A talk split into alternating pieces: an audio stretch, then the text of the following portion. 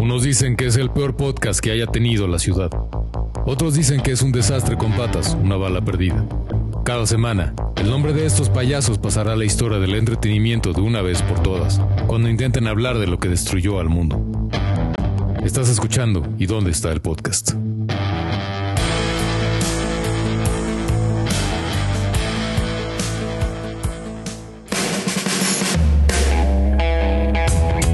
Muy bien amigos, he cubierto muchos desastres para ustedes, pero este no será uno de ellos. Bienvenidos a un nuevo episodio de ¿Y dónde está el podcast? Y hoy me acompañan la P de Batman y la G de Guasón, el señor Oscar Balcázar. Servidor y amigo, un placer grabar eh, y bueno, estar con todos ustedes. Hoy tenemos cosas bien interesantes para platicar. El único y original George McFly Jorge Olvera. ¿Qué onda amigos? Listos para una nueva emisión. Y sí, se viene con Punch. Esta, esta emisión trae carnita buena. Hay bastante, hay bastante. Eh, nuestro Winnie Pooh malvado, Sayuri Chan. Hola, ¿cómo están? Ya, ya, los, ya los extrañaba mucho, ¿eh? Ya no. Habíamos grabado poco.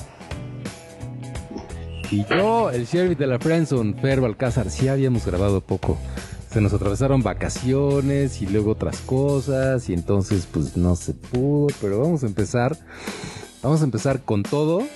Eh, porque Oscar Balcázar nos va a hablar de una serie de Apple TV Plus que se llama Servant y tiene dos temporadas. Correcto.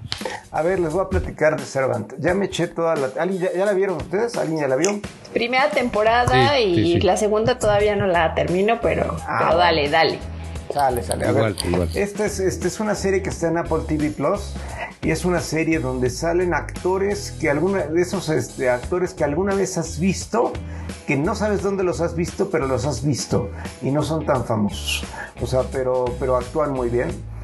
Eh, y básicamente es un matrimonio, eh, así empieza la serie, en que ha perdido un, bebé, evidentemente eh, perdieron a su, a su bebé y la señora, la esposa, tiene una, una fijación con un muñeco que pues es un bebé y ella no alcanza a distinguir la realidad entre el muñeco y el bebé de verdad, piensa que el bebé muñeco es su bebé y el esposo pues de alguna forma le está dando el avión para que no haya bronca ¿no? y no tenga un colapso. Y la idea aquí es que llega una niñera, eh, una chica muy joven, eh, muy misteriosa, eh, la contrata la esposa porque necesita una niñera, porque ella es reportera, y la niñera llega, este, ve al bebé de, plástico y lo empieza a tratar como si fuera un bebé normal igual, ¿no? Este, y entonces el esposo así de, bueno, pues ya si quieres, digo, nada más estás aquí de rollo, no hay nada que cuidar, no hay bebé, no hay bronca. Y ella dice, ¿qué te pasa si, si hay un bebé? O sea, y bueno, así empieza. Eh, básicamente es una historia de suspenso, o sea, yo diría que es medio de suspenso, misterio, en donde se dan situaciones medio grotescas, o sea, hay un, hay un rol ahí medio raro con la comida, porque el señor es chef, el, esposo es chef, y hacen unas cosas así que, cuando prepara la comida lo hace de una forma que puede llegar a ser perturbante.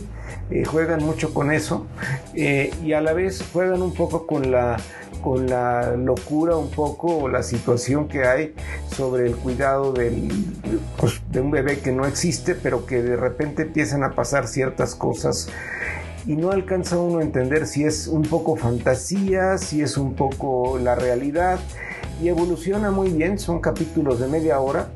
Y por cierto, el único actor que sí dices, ese sí lo he visto, lo reconozco y lo ubico perfecto es Ron que quién sabe cómo se llama, Rupert no sé qué el actor, pero Ron es el de Harry Potter. Ese cuate. Este es el de el pelirrojo, este, que aquí no tiene absolutamente nada que ver con el personaje de Harry Potter. Actúa muy bien, se sale, lo alcanzas ya a ver como otro personaje. Y bueno, yo sí, después de hacer alguna investigación, la niñera, la chica que es la niñera, fíjense nada más el nivel de mi investigación, es la misma actriz que hace a la princesa Marcela, la hija de Cersei y el Matarreyes, la tercera hija, sale en Juego de Tronos ella, ella es la niñita, que bueno, este, que es, que es la hija de Cersei y de, y de Jaime Lannister, este, y que no le va muy bien en la serie. Es la única vez que la había visto, pero actúa muy bien. Y como pues, decían por ahí, hay dos temporadas, yo ya me aventé las dos. Se sale de control, pero se sale de control padre. O sea, es una serie que se puede disfrutar si te gusta el suspenso. No es de miedo, pero sí es un poco de intriga, medio thriller, así de qué va a pasar. Este, y sí puedes pasártela muy bien. Son capítulos de media hora, van al punto. Eh, y pues podría yo recomendar que la vieran si están si quieren ver algo así de suspenso. Tiene muy buen ritmo. Ustedes que la vieron, ¿qué eh, opinan? Es una serie rara porque parece que, el monstruo o el villano de la historia va a ser uno, pero de repente resulta que es otro personaje. Y aunque no es propiamente, propiamente de terror, creo que sí, la, dirección está muy encaminada hacia allá. O sea, todas las tomas, las tomas grotescas de la comida, las tomas de las personas son como en planos muy, muy cerrados, como que sientes que están invadiendo el espacio, vital. Eh, y tiene mucho ese, ese tono, hasta siento como que, como que le falta el susto. Sí. Eh, pero Por eso yo le dije más que era de ah. suspenso que de horror, ¿no? Por eso que acabas de decir. Sí, tal cual. Tal cual, ¿cómo ves ahí? Pues a mí me gustaría saber si, si da para temporada 3 ¿Sí da o no da? Sí, sí da. Tiene, mira, tiene el buen tino de cerrar. O sea, sí cierra, o sea, sí tiene un, en la temporada 2 tiene un cierre que bueno, eventualmente podrían dejarlo ahí, pero sí se queda con suficiente eh, historia para una siguiente temporada y tengo entendido que sí va a haber una tercera temporada. Uy, está increíble eso. Va a estar buena. Está increíble. Sabes que a mí me me movió en el aspecto, sí tiene un rollo como de terror, como de misterio, como psycho, pero lo que más me movió fue el hecho de cómo una vida, porque esto puede pasar en la vida de cualquiera sin ser una historia de, serie de, Netflix o de Apple, ¿no? Eh, cuando una, ¿cómo puede cambiar tu vida el hecho de no... Em, poder ser consciente de superar algo traumático y que los demás a tu alrededor se encarguen no de ayudarte a superarlo, sino de sobreprotegerte y al mismo, de la misma forma a crearte esa, esa codependencia hacia ellos para no superar el hecho de que algo trágico te pasó. Creo que, como bien lo mencionas, Fer, uno piensa que lo psycho, que lo retorcido viene en específico de un personaje, pero después conforme va pasando la historia te das cuenta de que los psycho son otros, porque no permiten que, un personaje clave eh, se dé, o sea, pues sí, se dé de cuenta de lo que realmente está sucediendo y de una vez lo supere. Así es. Así es, este, híjole, pues bueno, yo tampoco he terminado, estoy en la segunda temporada y Vean, la, segunda temporada sí. ya se pone más, más este, intensona, pues, más, este, eh, no quiero decir acción porque nunca va a caer en, ese, en ese rollo, pero ya empiezan un poco situaciones más, más intensonas eh, y se sale de control, pero se sale de control a gusto, o sea, este, bien, o sea, como debe de evolucionar pero, pero se puede disfrutar. Y sí, podría ser una recomendación que me gustaría hacerlo, sobre todo aquellos que están pagando Apple TV Plus, porque no hay mucho contenido.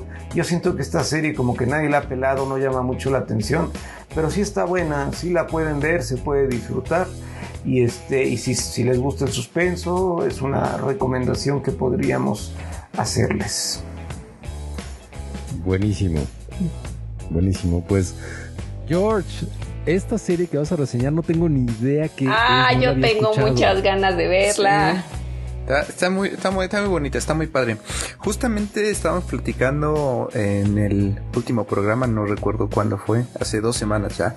Estábamos platicando un poquito de Good Doctor, ¿no? Por ahí salió de Good Doctor, este doctor con autismo. Bueno, pues este, esta serie particularmente eh, se llama Amor en el Espectro y eh, trata sobre eh, lo que es, es, es un reality show australiano que salió en el año del 2019 y en, en 2020 fue cuando lo agregaron al catálogo de Netflix. Está exclusivo ahorita en Netflix. ¿Y de qué trata? Este, bueno, pues eh, con el espectro se refieren al espectro autista. Y como les decía, este es un reality en el cual personas adultas con autismo em, eh, tienen como citas o tratan de, buscar la manera de socializar para encontrar este pues amor ya sea amor o alguna relación este de amistad. Porque pues como bien saben ustedes hay por ahí un estigma que las personas con autismo pues no pueden como socializar o algo así. Y aquí no aquí al contrario los protagonistas mismos eh, dicen eh, o se o expresan este sentimiento esta sensación de, de querer socializar de tener amigos de encontrar con gente que tiene sus mismos padecimientos. Este, regularmente cuando hablamos de autismo, pues siempre nos referimos como a un, a un niño, pero hay adultos con autismo, entonces estos adultos ya con, con, sus vidas hechas de y derechas, algunos trabajan, algunos no, y se llaman el espectro porque es muy amplio el nivel de autismo o más bien eh, el espectro autista es muy amplio, entonces algunos tienen ciertas cosas que otros no, y entonces ahí es en donde les, les cuesta un poquito congeniar. Entonces les organizan citas a ciegas o inclusive en sus condados en, en Australia, este, hacen como, como noches de ligue en donde van las personas con autismo o con algún este problema eh, eh, de discapacidad entonces, este, pues los juntan para que entre ellos se conozcan y vean, ¿no? Son, son muy, muy como respetuosos los productores o, todo el staff de la serie. Son muy respetuosos porque eh, a lo largo de este, son seis capítulos, seis, ocho capítulos, no recuerdo bien. Este, se va, se van relatando las historias de Juan, de Pedro, ¿no? Que dice, tiene, tengo autismo y me gusta, este, me gusta los cubos Rubik, pero odio que las personas mastiquen en la comida, ¿no? Por ejemplo, ¿no? Entonces, este, todo el tiempo tratan de que se sientan bien inclusive hay un especialista que va a visitarlos para decirles, oye, cuando vayas a socializar con alguien, pues lo importante de, tener una conversación es hacer preguntas abiertas para fomentar la, conversación, este, saludar, eh, interesarte por, por lo que ellos interesan, este, y, llevarlo también un poco como al lado que, a ti te interesa. Entonces está muy bonita porque este, te vas encariñando con los personajes. Algunos repiten citas porque pues no les va eh, muy bien o, de plano eh, llega un momento en que se sienten incómodos y dicen, no, hasta aquí ya llegué, o sea, media hora de cita y hasta aquí ya llegué, ya no puedo y lo intentamos otro día. Y pues son muy respetuosos, le dicen, sí, ok, no importa, no te preocupes, o si ya no lo quieres volver a intentar, ya no lo hacemos. Entonces, pues sirve también la serie como para sensibilizar, ¿no? Esta parte, este, de, que, pues de que hay adultos y de que también ellos tienen las necesidades de socializar, de que no, no porque tener algún, este, nivel de autismo, este, pues no, no, no tienen la posibilidad de socializar. Veíamos y platicábamos de Good Doctor, ¿no? Como este, este tiene también un nivel autista en el cual le permite llegar a, a, tener un, un título de doctor, ¿no? estar haciendo el internado ahí en la serie. Entonces, este, este tipo de personas que aparecen en, en, este reality, pues son así muy parecidos. De hecho, esta serie nos ayuda un poquito a ver el, gran trabajo de actuación que está haciendo. Se me fue el nombre del actor. Este. Freddy Highmore. Freddy. ¿Es el de, el de Good Doctor? El de Good Doctor, ajá. Es, ¿Sí? te das cuenta que, que su nivel de actuación es está tremendo porque eh, sí, sí, me imagino que para prepararse para el papel convivió con personas autistas, adultos o algo así, pero eh, tú lo ves y, y, su actuación es espectacular. Ya que ves esta serie y ves realmente cómo se comportan en ciertos niveles diferentes de autismo estas personas, este de, la serie, te das cuenta de la gran actuación que hizo este Freddy. Entonces sí está muy recomendable. Está, está cortita, los capítulos son cortitos, son como de media hora y son como 5 o 6. No sé si haya una segunda temporada porque no, no, no te dejan nada ver, pero está muy, muy, muy, muy bonita, muy entretenida y sobre todo pues eh, que ayuda a sensibilizar, este, inclusive de cómo es que ellos pueden socializar con personas que no tienen ningún problema de autismo, o sea, con personas pues, entonces ellos, ellos ahí, lo único que hacen ahí es como tratarlos de juntar con, con el mismo padecimiento del espectro autista, pero también este a la par pues están interactuando con el camarógrafo, con el microfonista, con el productor, con el director. Entonces ellos tienen que, o sea, te hace esa parte, ¿no? De, la sensibilización de, de tú cómo entenderlo, cómo quieres entenderlo, porque a veces decía hace rato este Fer del espacio personal, pues también con ellos, ¿no? o sea, la cámara no se les puede acercar mucho porque ya, ya sienten así como que que los estás invadiendo. O había una, hay una chava que, por ejemplo, dice es que estoy feliz y cuando está feliz brinca y brinca y brinca y brinca y brinca, pero o sea, todo el tiempo se la pasa brincando. Dices que cuando estoy feliz o muy nerviosa, estoy brincando. Y casi todas sus citas se la pasa así como brincando, o sea, con mucha energía. Está, está muy buena, está muy interesante. Este, véanla, véanla, este, no se van a arrepentir. y son casos reales, o sea, eso, eso es lo que... Sí, 100% me llama mucho la atención, porque sonó al principio como, como esta serie de Modern Love. Ah, ok. Que son varias historias, pero bueno, si, si son casos reales, creo que sí está interesantísimo. Sí. Está en Netflix. Está en Netflix. Sí, sí, son casos reales y este, te digo que está muy, muy bien como pues no sé si decirlo como este producida y todo eso, pero este te, te, sensibiliza o sea, te, identificas o tratas de de repente de entender al personaje, bueno, no al personaje, sino a, la persona que está este, abriéndose, porque se abren 100%. Y aparte, la mayoría son, este, o sea, nosotros tenemos como mucho, mucho prejuicio en decir las cosas o algo así, y ellos no, no tienen así un pelo en la lengua. Son las personas más asertivas que he conocido en mi vida. asertivas y o sea, te dicen las cosas así tal cual y, y, seco y todo eso y para nada que tú, o sea, si alguien te lo dice normalmente tú te enojas o te enganchas o te emocionas o lo que sea, pero estos te lo dicen, no, no quiero, no me gusta y, y ya, y así con toda la sinceridad del mundo y dices, wow. O sea, y, cuando conviven entre ellos, eso mismo también hacen. Este, no, pues sabes que no me gustaste. Igual, igual hicimos amigos, pero puede ser, ¿eh? Igual y no. Mejor no te hagas ilusiones. Ay, tú dices, ah, caray. O sea, sí está, está bueno. Y como son diferentes niveles de autismo. Ahí te eh, desbancan como el sheriff de la friendzone. Puede que sí, ¿eh? sí. Sí, sí, sí pues se presionan mucho, pero pues, es, justo por esta parte, porque son muy sinceros. Muy sinceros y como dices, hay muy asertivos. Órale.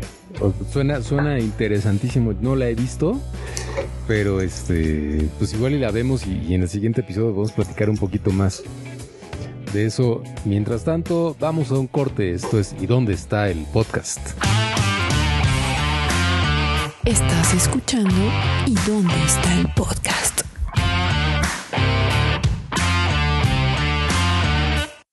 Regresamos a ¿Y dónde está el podcast? con nuestra sección Coach Potato, donde Sayuri-chan nos va a hablar de una de un peliculón. Un peliculón. Pues yo ya estaba en el rollo de eh, muchas series y dije quiero una peli. Y apareció esto en mis coincidencias de Netflix que se llama Love and Monsters. Em, es una peli buena, es una peli ligerita. Em, hablando de la friendzone, pues, pues, aquí sí se maneja la friendzone este, apocalíptica. es apocalíptica. Eh, es apocalíptica. Y bueno, ¿de qué va? Pues es eh, siete años en los que este joven, el protagonista Daniel O'Brien, ha estado eh, refugiado con un par de personas eh, en un como medio búnker, porque resulta que el apocalipsis de que plantea esta película es sobre que todos los animales como insectos y así se han vuelto gigantes. Entonces, pues se comen a la gente, la matan, etcétera, ¿no? Eh, y entonces no, no queda más a la humanidad que como que invertir, ¿no? El, rol, o sea, ahora las, todas, todas las arimañas pues están arriba y todos los seres humanos vivimos eh, en los búnkers, ¿no? O sea, ocultos, bajo tierra. Entonces, pues este tipo, en el momento en el que sucede todo, pues él tenía su novia y todo estaba pasando maravilloso y de repente pues sale todo esto del apocalipsis. Y durante siete años él está en comunicación con su chica eh, por medio del radio. Y él tiene pues es del, del tipo de personas que no son muy diestras en el combate físico. Entonces, en su búnker es considerado como el gran chef, como el que cuida a todos, el, el forever alone, ¿no? Y cuando esta chica pues le marca ahí por la radio y todo, pues él se emociona y tiene muchas ganas de salir y, y volver a encontrarla y volver a estar juntos. Entonces, pues de eso va la película, de que él se arma de valor y sale a eh, pues a, cazar ¿no? a cazar todos estas este, gigantes no que, se va encontrando en el camino y a ser valiente. Realmente como que es un poco de la historia del camino del héroe. Este el que eh, está en una situación totalmente de riesgo y de quiebre y sale la valentía del personaje y se da cuenta de qué es lo mejor que le puede pasar, ¿no? El arriesgarse, no solamente por amor, sino para ser independiente y para tener aventuras. Entonces les recomiendo muchísimo si tienen ganas de pasarla bien, si de reírse y de tomar de como una película ligerita, es muy recomendable. Mm, qué buena onda. Muy bien. Love and Monsters está, ajá, sale Dylan O'Brien eh, como el protagonista que es el que salió en, Maze Runner. Maze Runner.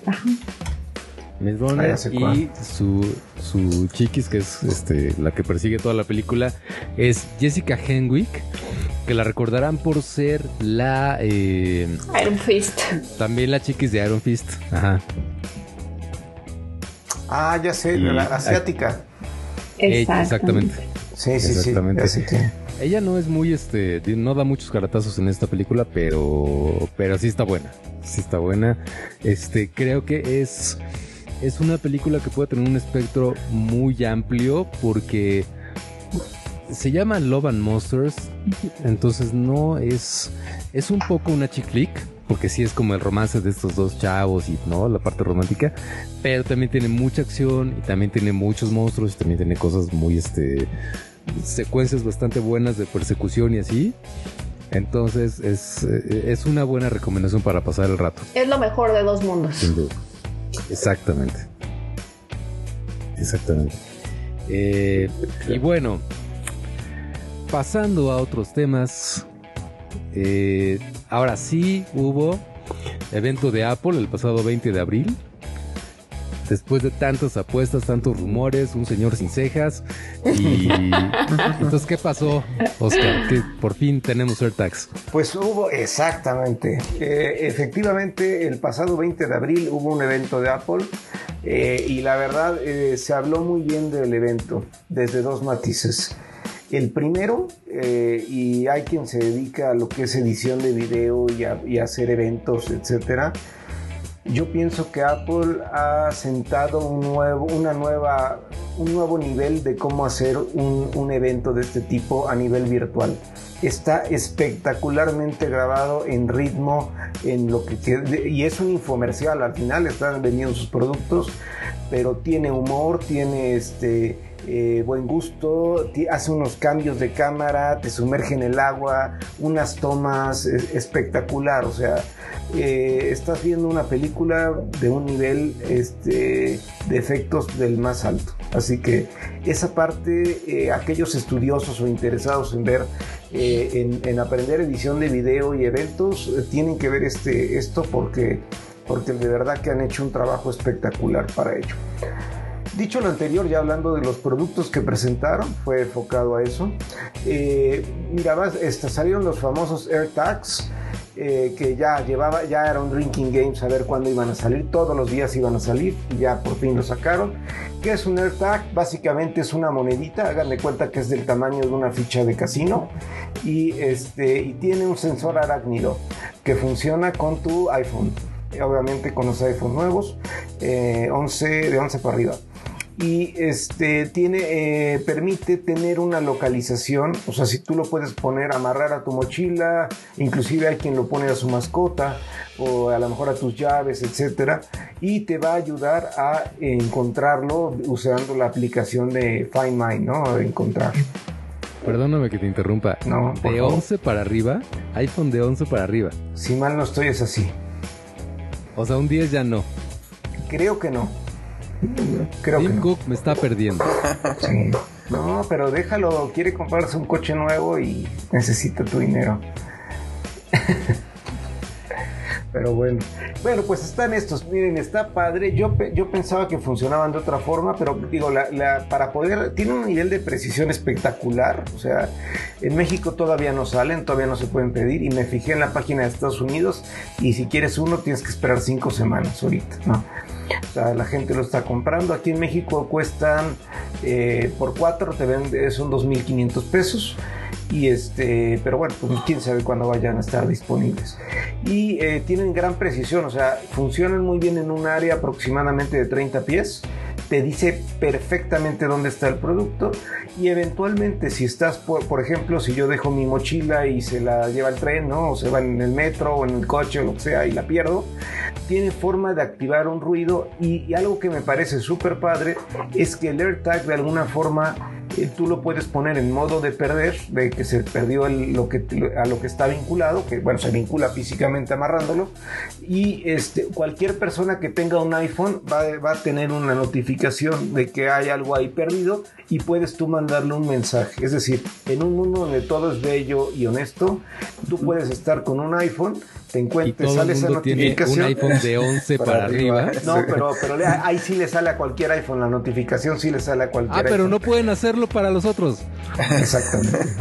Entonces te sale, te dices, oye, aquí hay algo perdido, veo una mochila, a ver, eh, ahí te sale el teléfono, esto le pertenece a Fer Balcázar, cuyo teléfono es tal. Eh, y ya, pues técnicamente, si la persona es honesta, te llama, oye, acabo de encontrar tu mochila y aquí está, ¿no? Este. Entonces, bueno, en un mundo donde no, te están robando, pues este, si el objetivo es que realmente se pierda, pues sí, puede ser muy funcional para llaves, mascotas, backpacks, eh, eh, cosas así. No funciona muy bien para ponérselo a tus enemigos, porque era un poquito mi idea, ¿no? Para, para, este, ¿no? como, Spider-Man, así que se los ponía a su, a su enemigo, porque hace ruido. Entonces, si pues obviamente el enemigo se percata que, está, que, que lo están siguiendo, pues ya, evidentemente se, se Oye, ¿y la batería? La batería dura un año. Usa la batería de esa batería redondita de tipo reloj, este, de, aluminio o este, plateada, y este y dura un año. presentaron eso, presentaron también un nuevo Apple TV que trae varias monerías, pero una que es espectacular, por lo menos pienso yo así, es que ahora el nuevo Apple TV se va a adaptar a tu televisión. ¿Cómo funciona esto? Digamos que de alguna forma tú vas a conectar tu Apple TV y a través de poner el iPhone en la pantalla va a detectar cuál es la gama óptima de colores para calibrar tu Apple TV de acuerdo a tu televisión. ¿Valdrá la pena? No lo sé, pero parece ser que eso viene, viene interesante. Eh, también por otro lado viene el gran invitado de la noche que nadie lo esperaba y llegó. Vienen las nuevas iMacs que ahí sí causaron grandísima controversia. Las iMacs eh, vienen en un tamaño por ahora únicamente de 24 pulgadas, eh, es decir, el iMac chiquito equivale al, iMac que era, que era el, el, más pequeño, ¿sí? Y este, y este eh, bueno, ahora tiene más, más marco. Es polémico que ahora el marco tiene, es blanco, o sea, ya no es negro. Y a mucha gente eso le perturbó. Es muy delgada, es muy delgada la Mac y lo que ya habíamos adelantado alguna vez aquí es que sí, va es, de colores, o sea, yo particularmente no encontré ningún color que me gustara porque yo hay azul, hay creo que verde, amarillo, naranja, rosa, etcétera. Y pues personalmente a mí me gusta así plata o negro, ¿no? Pero por ahora creo que no hay esa opción, creo que hay una ahí medio blanca con azul, este, etcétera. O sea, no, hay color viril. No fueron incluyentes. No fueron incluyentes. Sí, se trata un poco de alegría y todo el rollo, pero pues la verdad a mí no, a mí me gusta más este tonos muy, más este, neutros, ¿no? Y, bueno, mucha gente piensa así, las cuestionó. Traen obviamente el, proceso, el procesador M1 y también regresó algo que los que somos maqueros de antaño, ojalá yo esté dentro de ellos, pero que echamos mucho de menos, que es la versión en la cual conectas la electricidad a través de eh, imán. Es decir, eh, ¿se acuerdan del MagSafe del que Steve Jobs se sentía muy, muy eh, valorado, muy, muy contento porque si alguien pasa y, se tropieza con tu cable, la computadora se desconecta y bueno, ya no, no, este, eh, no se cae la computadora, ¿no? Eso, eso se quitó con las nuevas computadoras, las nuevas MacBooks y ya parece ser que regresa. Tiene un poder muy impresionante, tiene el nuevo procesador M1 eh, y bueno, pues eh, si alguien quiere comprar un iMac, pues es una buena opción. Nada más que pues no hay de monitor más grande, es, es el monitor. Y eh, mucha gente pues la está cuestionando un poco por la parte de diseño. Pero están, pienso yo, si te gustan los colores, sí están muy bonitas, muy delgadas. O sea, se habla también incluso de que tienen un buen sistema de audio. Eh, a pesar de que son muy delgadas. Todavía nadie las ha podido probar porque no salen, pero bueno, pues normalmente Apple cumple lo que promete. Ya para 24 finalizar, pulgadas, eh, perdón que te interrumpa otra vez. Sí, por favor. 24 pulgadas no es propiamente pequeño. No, Yo recuerdo que antes había una iMac de 21 pulgadas, que sí era como, como de juguete, ¿no? Sí. Eso es el eh, mismo tamaño, nada más que le han bajado los biseles. Sí. Eh, ah, y otra crítica que le hicieron para, para mí insignificante, pero para muchos no, es que le quitaron la, clásica, el logo de Apple que estaba enfrente en la bandita de abajo, ya no está. Entonces, este, está, está limpio. Para bien o para mal. Este, pero ya, ya está limpio. Eh, también este, inauguró un nuevo servicio de podcast que se puede, que puede para que la gente pague podcast. Ese no fue tan, para mi gusto, tan interesante. Eh, hablaron también de ya poder, eh, hay una tarjeta de crédito de Apple que aquí ni soñamos que salga en México, así que ni, ni la toco, pero abrieron la opción de tener un crédito con tu pareja conjunto, que es algo innovador a nivel de institución financiera. Y lo último que fue muy interesante y que tiene a todos así muy, muy, este, interesados es el, el iPad que eh, en una además una secuencia muy divertida en la que emularon una misión imposible en la clásica escena de Tom Cruise bajando a los laboratorios y que no puede tocar el piso este pero pues era ahí Tim Cook eh, bueno, se llevan el, el, este, el procesador M1, que es este procesador tan exitoso en las MacBooks y ahora en el iMac, para el iPad Pro. Es decir, los próximos iPad Pros van a traer el procesador M1 que ya los pone totalmente a un nivel de, una Mac, o sea, totalmente al nivel. Y pues la crítica con el iPad para esos efectos es que no tiene el software todavía para, para, para eso, o sea, es como ver, meterle un bochito, un motor de Ferrari. Eh, entonces, eh, la, idea es que, bueno, se, se, presume que el próximo actualización del iPad va a venir con todo y va a permitir hacer grandes cosas. Eh, eh, va, a, va, a, tener también una nueva pantalla, particularmente la de 12.9 pulgadas, este mini LED, o sea, se va a ver espectacularmente precioso, muy bien. Eh, y es compatible con el Apple Pencil que ya había. Y aquí les voy a contar algo muy trágico para aquellos que tenemos el iPad con el Smart Keyboard, que se supone que fue este, algo muy bueno el año pasado. Yo me lo compré para mi iPad de 12 pulgadas. Y sucede que Apple, eh, por lo menos nadie lo ha probado, pero el rumor así lo dice muy fuerte. El nuevo Smart Keyboard que sacaron uno en color blanco, por cierto, que no recomiendo porque se va a empuercar en una semana, pero no le va a caber al iPad. O sea, si quieres eh, tú comprarte el iPad y usar tu teclado que compraste este año, no vas a poder porque no es compatible.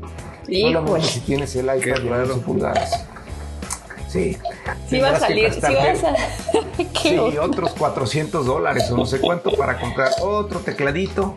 Este, Fer se va a convertir en Alex Lora, ¿eh? Ahorita. Sí, no, el costo del iPad también aquí en México, para quien todavía tenga riñones, pues este es básicamente un y medio, o sea, está está muy caro, o sea, sí está muy caro, inclusive más caro que el iMac en, la configuración particular. Ah, y olvidé algo, abrieron la posibilidad, que no le veo mucho sentido ahora, pero, pero pues la abrieron, a que haya eh, con 2 terabytes y que tengan 5G. Y pues no sé en qué se pueden usar 2 teras en, en, un iPad ahora, pero bueno, ya, la hay ya. Y, este, y bueno, la gran sorpresa pues tendría que ser que haya un, levantón de software en la próxima WWDC eh, para hacer valer este Ferrari que le metieron al, al iPad, ¿no? Y pues en resumidas cuentas es esto, no decepcionó el evento del todo y este pues vienen productos nuevos. A ti sí, a ti sí. bueno, sí, ¿Por qué?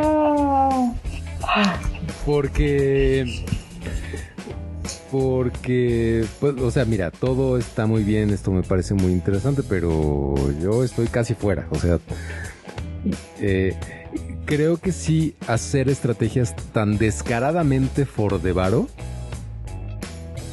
no tiene ningún sentido. O sea, hay una justificación cuando dices, bueno, yo no puedo incluir esta nueva función en mis eh, dispositivos de generación anterior porque no tienen el rendimiento, porque no tienen el hardware, porque no tienen, no sé, ¿no? Pero, pero teniendo todo, no lo incluyo porque no quiero, si es como muy for.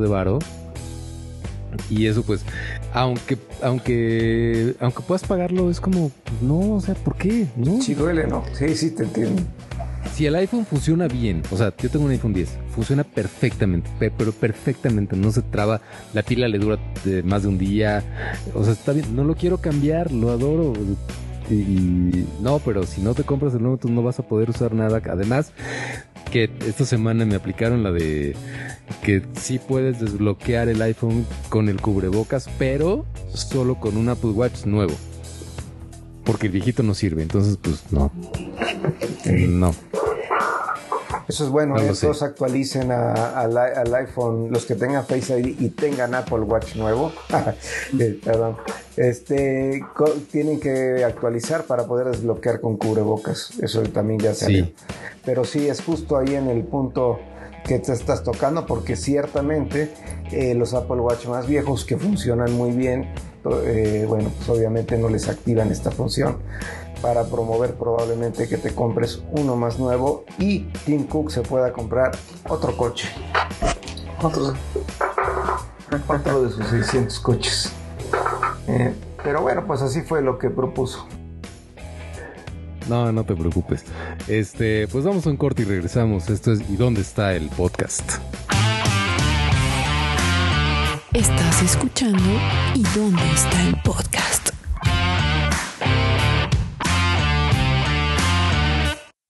Y regresamos a ¿Y dónde está el podcast después de después de estas trágicas noticias del, del evento de Apple? Seguimos en nuestra sección. Aguarda un segundo, amigo. Donde yo les voy a contar que ocurrió la entrega de los Oscars más eh, aburrida y X de toda la historia de los premios. Entonces, este, pues miren, va a ser fácil, no hubo host, nadie la vio, ni yo, nadie sabe qué pasó, nadie vio películas este año. Ya fueron los Oscars, ah. fue la semana pasada. Ya no hubo este quinielas, a nadie le importa, entonces yo nomás les voy a decir, tienen que ver dos películas si les gusta este asunto de las películas y los Oscars. Eh, la primera se llama... Nómada. Ah, ya lo perdí, ya lo perdí. Sí, Nómada, Nomadland. Nomadland, o sea, es, la continuación de La La Land. Nomadland, sí. Del universo de La La Land está Nomadland. Nomadland ganó casi todo. Ganó mejor película, mejor director, mejor actriz. Ganó Frances McDormand, que es la que vieron en tres anuncios por un crimen. Buenísima. Este, qué bárbara, ajá. Entonces, Nomadland. Nomadland no está en ninguna plataforma, eso solo se podía ver en el cine. Entonces yo creo que pronto pues la veremos en, HBO Max o en algo que salga, no lo sé. Y la otra película que hay que ver es The Father con Anthony Hopkins, quien ganó el Oscar a Mejor Actor. Y pues también parece ser un peliculón que tampoco está en ninguna plataforma, entonces solo que, vayan al cine o que se esperen un poco. Después de eso, nada importó y todo estuvo muy aburrido, entonces podemos pasar a la siguiente nota. Qué rápido. Con Jorge Olvera. La nota más rápida del oeste. Vería Chumi Bebé y la pandemia. Exacto. Bueno, pues, ¿se acuerdan de este meme de la niñita que tiene una sonrisa diabólica y atrás de ella se está quemando una casa? Sí. Ah, claro. Sí, The Disaster Girl. The Disaster Girl era el que se llamaba, fue de uno de los primeros memes antes de los de los clásicos memes de Fuckboy y todos estos. Estaba este fue uno de los primeros memes. Bueno, pues eh, resulta ser que esta chica de nombre Zoe Roth este, logró vender su eh, imagen, eh, la imagen original, como un NFT. Y ustedes me dirán qué diablos es un NFT. La verdad es que yo todavía no lo tengo muy, muy, muy claro. Pero es eh, algo así como, bueno, la traducción literal es token no fungible. Eh, se supone que en economía algo fungible es algo que se puede representar por unidades y que se puede intercambiar, lo que viene siendo el dinero. Supongamos que 50 pesos pueden ser este, 10 monedas de 5 pesos o 5 monedas de 10 pesos y tendrá es el mismo valor. Entonces, cuando algo es no fungible, significa que, que, propiedades únicas y que no se puede, no, puedes, no puede haber una configuración tal cual que por la cual se ha intercambiado o que represente el mismo valor. Entonces han estado mucho de moda esta onda de los NFTs y mucho eh, eh, se basa, por ejemplo, en el registro de obras. Vamos a suponer, por ejemplo, que la Mona Lisa, ¿no? Por más réplicas que haya de la Mona Lisa y que sean así lo más parecidas y que te den que te den la Mona Lisa para que tú la puedas recrear con el papel y bla bla bla y todo eso, solo hay una y una es la única que hay original, aunque tu copia sea la más fiel del mundo, solamente va a haber una. Entonces con con el NFT eh, los tokens utilizan la, lo que es este blockchain para generar eh, unos códigos, unos tokens que hagan, eh, que le den esta validez eh, o esta certificación a, un, a, un, archivo, a una obra, un MP3, un JPG, un GIF, un, lo que sea, ¿no? Entonces, este, esta chica, pues, se hizo meme. Este fue muy conocido ese meme y recién pues logró venderlo. Subastaron esta, esta el derecho, lo que hicieron es tokenizar. Cuando tú tokenizas, eh, supongamos que ella era la, dueña de la imagen, porque ya tenía la foto original que se subió este, a internet, que de hecho esta, esta foto surgió porque eh, era un, fue un concurso de fotografía, por eso la mandaron. De ahí se salió de control y, ya salió por todos lados. Pero bueno, eh, se hizo meme y no recibieron dinero. como ustedes saben, los memes son accidentales. Este, es, raro que un meme preparado funcione o pegue tal cual. La verdad, todos son accidentes. Entonces, pues esta chica no recibió nunca nada por esta, por esta imagen hasta ahora que la tokenizaron. Entonces, al tokenizarla es que le crearon un código único firmado por blockchain que avala que es la imagen original y se subastó eh, en, un lugar que se llama este Foundation. Hicieron ahí este, esta subasta y 24 horas estuvo la subasta hasta que alguien la compró por 180 Ether, que esta es la, la criptomoneda de Ethereum y es eh, un valor de 470 mil dólares. Entonces, nada más para que se den una idea, esta chica pues de no recibir nada y de convertirse en un meme y que probablemente tuvo ahí varios dolores de cabeza porque todo el mundo se reía de ella o alguna cosa así, pues no es nada más ni nada menos que se acaba de ganar 470 mil dólares, casi medio millón de dólares por tokenizar su fotografía. Entonces por ahí hubo un usuario que se llamaba 3F Music fue el que la compró. Imagínate, pues, me imagino que también él en su momento pues compró Ether muy bajito y la verdad tenía como o sea, que, eh, eso gratis, porque quien compra una imagen por 470 mil dólares. Y hay un caso muy similar que es el GIF de Nyan Cat, no sé si lo ubiquen por ahí, ese también fue muy famoso. Ese se vendió por 300 Ether, entonces para que se den una idea, si uno pues, costó 180 Ether, el otro costó 300 Ether. Ese fue en febrero que se vendió y pues es casi el millón de dólares, si no es que el millón de dólares. Entonces, pues ahí está la chica esta, dice que va a donar una parte a la beneficencia y que otra parte la va a usar para, eh, eh, bueno, su papá, el que tomó la foto y el que fue el, el, que la suscribió a este concurso, este dice que va a usar una parte del dinero para arreglar el aire acondicionado de su Honda Civic, así de humilde. Entonces, pues ahí está. E, esta es como otra burbuja, como el internet o, como la burbuja inmobiliaria. Pues por ahí los NFTs están muy de moda y pues a ver qué tanto dura esto. Y pues mientras haya gente que, que compre estas cosas, pues va a seguir habiendo. Mientras haya mercado, pues va a seguir habiendo ese tipo de cosas. Se me hace que salió barato, George. ¿Sí crees? Sí, yo sí, yo sí, yo sí, hubiera entrado, ¿eh? O sea, a mí esa foto, imagínate, no, buenísima.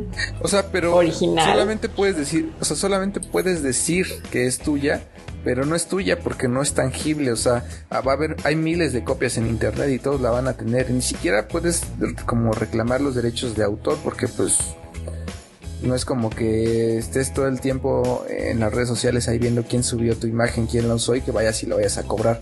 es un bien no tangible, o sea, es como para alguien excéntrico, ¿no?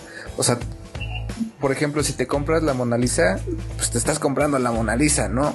O si te compras algún, por ejemplo, ahorita que hablaban de los, de los Oscars, si te compras una estatuilla de alguno de los ganadores, pues sabes, ¿no? Que es la, la, tienes, la, la palpas. Pero si no es así, entonces como que qué valor tiene nada más el valor de decirle a tus amigos, ah, es mía. Porque tengo pues mi como la, como la aplicación de los millonarios que te costaba un chorro entrar y nada más tenías el icono. Solo era un icono, solo era que, decir que eras millonario. Sí, la, sí. Exacto. Pues es que el NFT, según he leído, es lo más cercano a tener una obra de arte a nivel digital, o sea, en el mundo digital. Porque es como, es como la Mona Lisa, o sea, tú puedes tener reproducciones de cualquier pintura, pero tener la original que se puede ver casi igual, o igual, porque hay reproducciones muy buenas, pues es que, o sea, tú sabes que es la original. Y, aquí es lo mismo, de hecho, para ese fue como, como el uso que se le ha dado muchísimo, este, proteger obras de arte, ¿no? y subastarlas. Yo he leído últimamente casos de NFTs que se subastan en más de un millón de dólares. Entonces por eso digo, se me hace que fue barato. Se me suena... Me suena barato, pero qué bueno. O sea, qué bueno porque la mayoría de los que han eh, estado en los memes, el chavo que es este pelirrojo que es el loser, y la novia loca, la novia tóxica, este, son personas que sí quedan bien dañadas, o sea, sí soportan un nivel de bullying internacional, pero horrible. Tremendo, sí, el Bad Lucky Brian, ¿no? El Bad Lucky Brian, ajá. y la Toxic Girlfriend. La Toxic Girlfriend, toxic girlfriend. Este. Bueno, pero pues no, ya. Overly Attached Girlfriend, sí. Pero pues ya medio millón de dólares ahí nada más por, por salir a una foto. Qué bueno que bueno, ojalá también usen un poco para, para arreglar lo que es la casa que se estaba incendiando al fondo, porque pues son pobres personas, oye. Sí. Seguro ellos no tenían la culpa y a ellos nadie les está pagando nada. Eh, pero bueno, pasemos a nuestra sección What the fuck. Donde. Ah, esta, esta nota es mía. Este, en nuestra sección, cosas que solo pueden pasar en Canadá. Pues les, aquí les cuento a ustedes, verán. Eh, hay un pequeño pueblo que se llama Tumbler Ridge.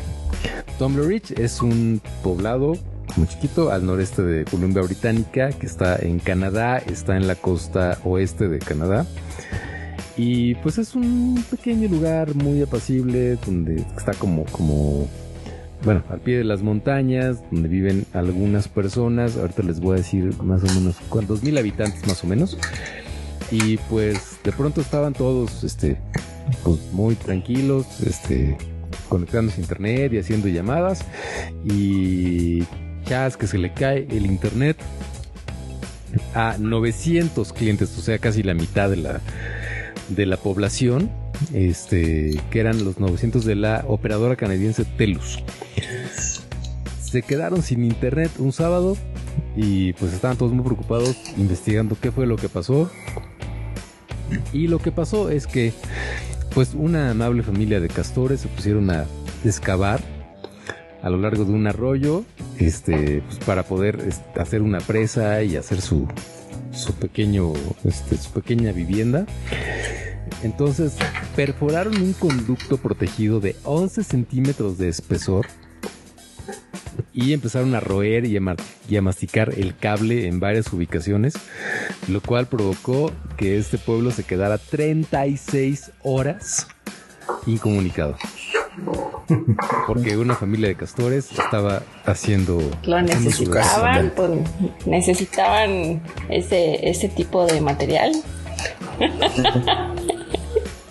Exacto, quisieron investigar los técnicos y hasta que encontraron pedazos de cable en los nidos de, de los castores, dijeron, dijeron, oigan, pero ¿qué pasó? Y bueno, nada pasó cosas que solo pasan en Canadá. Ojalá tuviéramos aquí ese tipo de noticias, oigan. Ay, ojalá que esas fueran las noticias de aquí. Sí, eso estaría más bonito. Este. Pero bueno. pasemos a otra cosa con Sayuri Chan. Pues esta nota también. Está what the fuck. Sí, está de what the fuck. Pues miren que, el, rollo de Jaime Maussan, pues, en algún momento todos vimos, ¿no? Este, estas cápsulas que sacaban.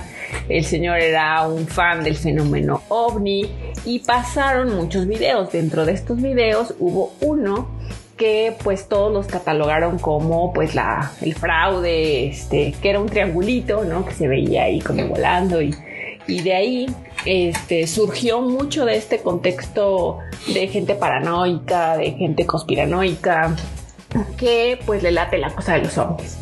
Resulta que hace poco saca, eh, saca la noticia de que el Pentágono eh, hace legítimo el video y pues todo este tipo de información y de fans de ovnis empiezan pues a hacer la frase de te lo dije los ovnis existen. Y aunque el gobierno este, de Estados Unidos, el personal militar, que, obviamente el Pentágono y todo esto, sí, sí dijeron que sí es verdad, que sí está tomado en instalaciones este, eh, especializadas y todo este rollo y que sí es un objeto volador no identificado, esto no quiere decir que sea un... Eh, una una manifestación ¿no? de vida inteligente que, nos vino a visitar. ¿no? Todavía está siendo analizada, este video salió hace muchísimos años y bueno, la gran noticia es que pues el Pentágono confirma esta, eh, que es uno de sus videos que se tomaron en una en una este recinto ¿no? del Pentágono de la Fuerza Aérea y eh, que pues por, muchos, por mucho tiempo fue callado para mantener la seguridad en las operaciones y la información de todo esto eh, para, para el Pentágono, para las investigaciones que ellos hacen, pero que hoy confirman que bueno, todas esas personas que en ocasiones llegan a ver este tipo de objetos voladores, bueno, eh, puede ser que tengan razón y pues sí sean algo que todavía ellos no pueden explicar porque no lo niegan, pero tampoco lo confirman, o sea, ahí como que está, como que no quieren realmente decir la neta, pero pues bueno, este, el Departamento de la Defensa eh, fue el que dijo que tomó esas, este, captó eso y que pues sí existe dentro del Pentágono y existe dentro del gobierno de Estados Unidos desde hace muchísimos años una eh, sección especializada en estar revisando el cielo para ver que no exista ningún objeto no identificado. No estamos solos. No estamos solos.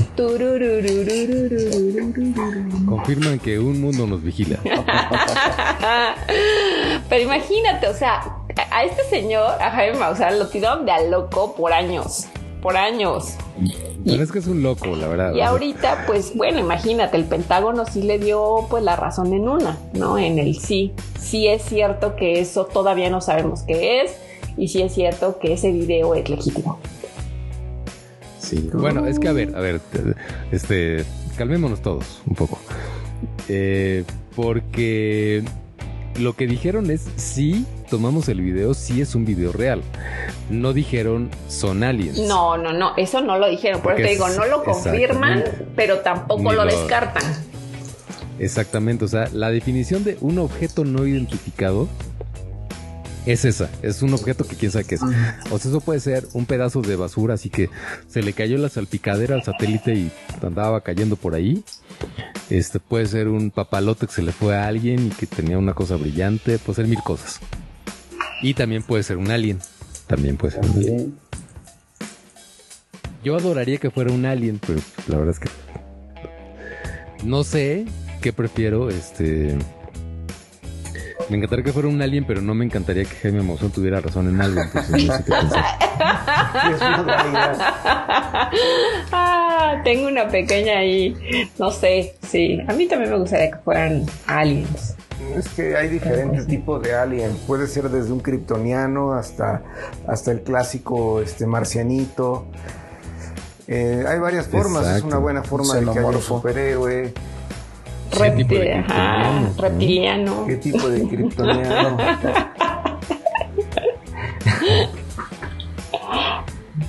No sé. Bueno, a mí sí me encantaría algún día conocer un alien y que ya dijera, ya les voy a decir cuál es la verdad. Es que sacaran el video de la autopsia, ¿no? Del alien. Eh, pero no te, no te, fíjense uh. que a mí no me parecería, no me parecería muy buen momento para llegar a un alien. O sea, imagínate que llegara aquí en México y dijera, llévame con tu líder. El PRI No, no, no, espérate, espérate, no. A ver, enséñame qué es lo que más ve la humanidad y le muestras el reggaetón o los videos más vistos en YouTube. y eso están haciendo. Sí, no es el mejor momento, momento. Ahorita no siento que sea el momento en el cual tengamos nuestra mejor, nuestro mejor, este, nuestra mejor carta de presentación.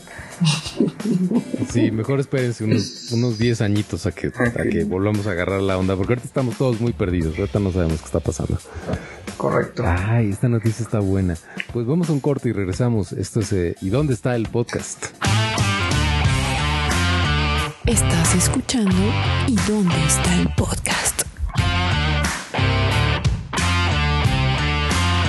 Y regresamos con ¿Y dónde está el podcast? a nuestra sección Gaming Chair, donde yo les voy a contar que todos los fans de The Last of Us ¿Qué qué? podemos empezar a festejar, sí. O sea, todos. No puede haber alguien que no sea fan. Exacto, o sea, no puede ser un gamer que no sea fan de The Last of Us.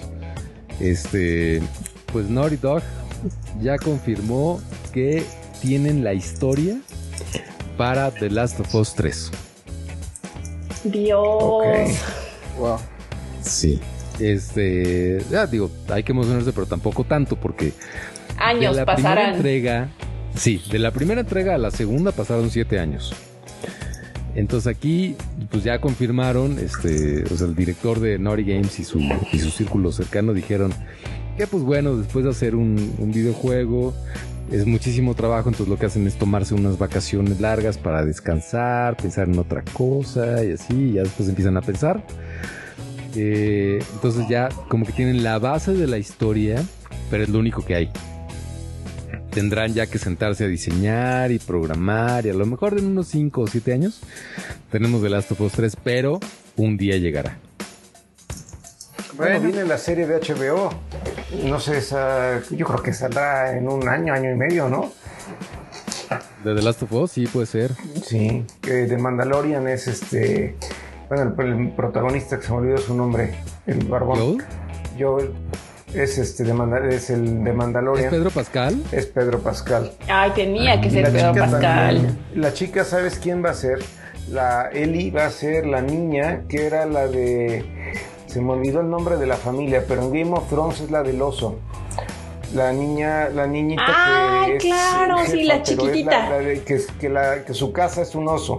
Sí, que es una, chavita que da órdenes y todo. Eh, se me ah, olvidó el nombre de esta chica. Pero, pero ella que al final se enfrenta con un gigante. Este, ella, ella en particular va a ser eh, Ellie. Órale, buen mm, cast. No lo sé. Ah, sí. A mí no me encantó tampoco. Sí, sí. Tiene que ser ruda no Lo sé. Tiene que ser incluyente. Tiene que ser ruda y cursi. Tiene que ser incluyente. Pues sí. Mm, no lo sé. Hablando de Pedro Pascal, por fin pude ver este Wonder Woman 1980. Dios, qué porquería. ¿Estás bien? Qué basura. ¿Estás bien? Mira, afortunadamente ¿Necesitas hablar con un adulto? Accidental. ¿Te hicieron daño? ¿Por qué hicieron, ¿Te hicieron daño? ¿Por qué hicieron eso? Yo conozco una terapeuta que te puede ayudar. Así necesito un abrazo. O sea, sí. ¿por qué? ¿Qué tragedia fue esa película? Bueno, este, eso es aparte. Ahora pasemos a eh, nuestra sección, la recomendación de la semana con Oscar Balcázar. Ah, pues les quiero recomendar eh, una serie que, me pareció muy buena. A ver, si se animan a verla. Está en, Amazon Prime y se la recomiendo. Eh, si algunos de ustedes vieron este, eh, The Voice, que básicamente intenta buscar una temática semiadulta, cruda de lo que es un mundo de superhéroes. Eh, bien, acaba de salir una serie en Amazon Prime que van a ser ocho capítulos.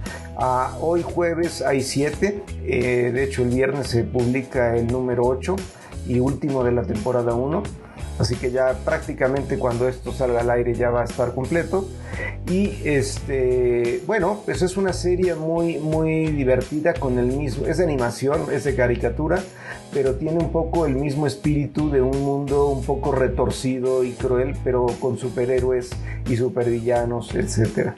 Eh, básicamente es un chico que, que, que, su papá es Superman, literalmente super, o sea, es el equivalente a Superman, el hombre más poderoso del, eh, y el superhéroe técnicamente más querido de, del planeta y él sabe que va a heredar los poderes y pues cuando herede los poderes va a tener este eh, este, bueno, pues él va a, va a tener que tomar decisiones de ser un héroe o no, o qué hacer con, sus poderes, ¿no? Que básicamente son los de Superman, volar, superfuerza, velocidad, todo el kit, ¿no?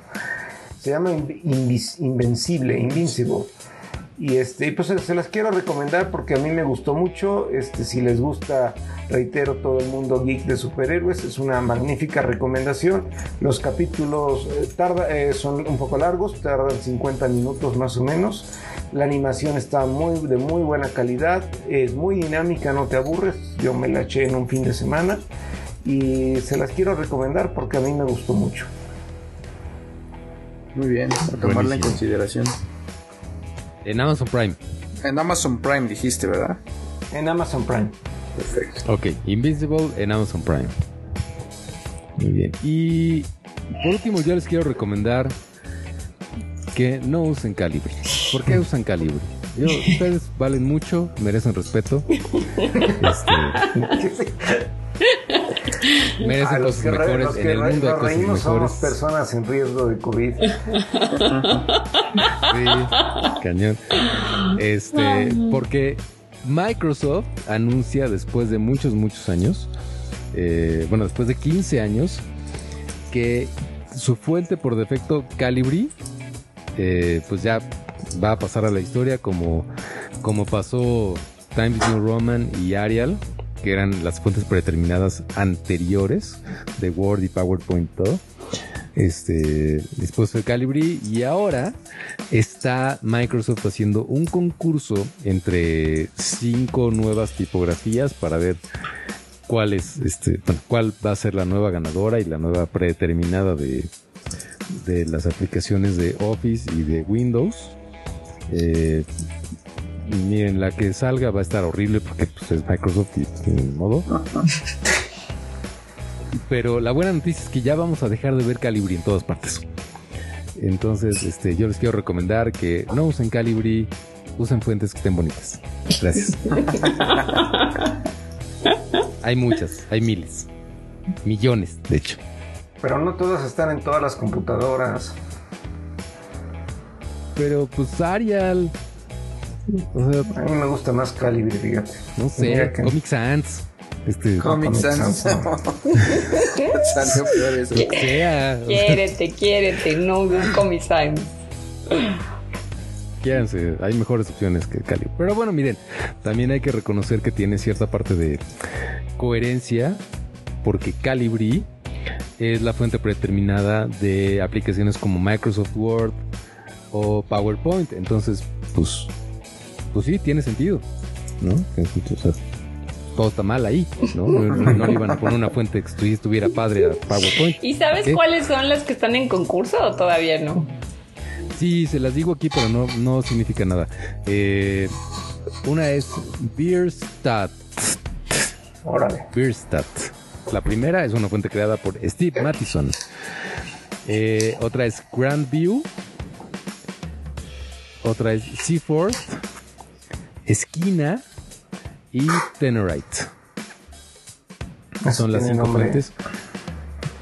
La verdad es que digo, eh, yo me dedico a la publicidad, estoy en contacto con fuentes todo el tiempo y ninguna de estas me es muy conocida.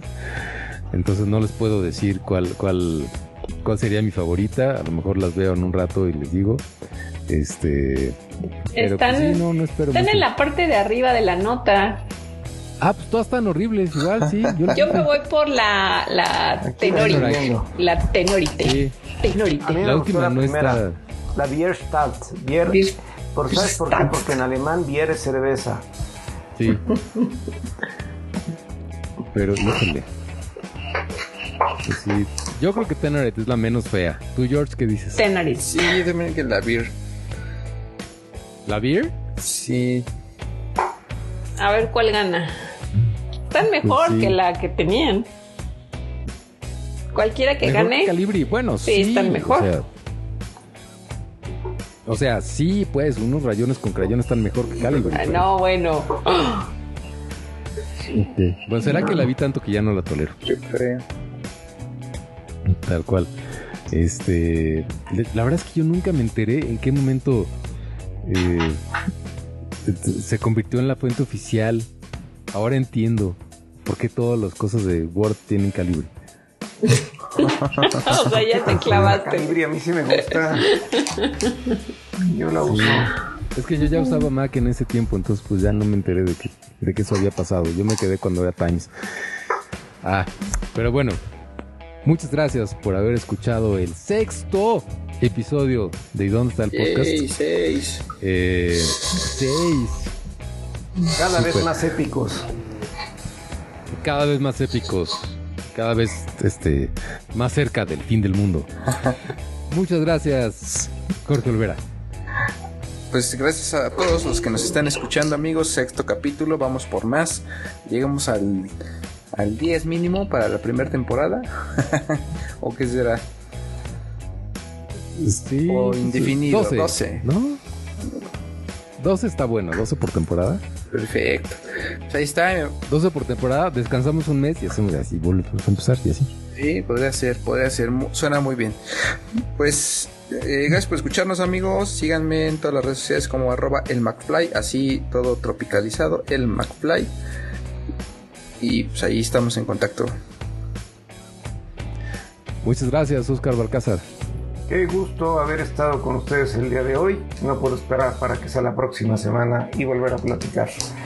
Eh, a mí me pueden seguir en O de Oscar, B de Batman, G de Guasón 888 en Instagram o en Twitter para diversión, alegrías y alguna que otra queja. Muchas gracias, Sayuri Chan.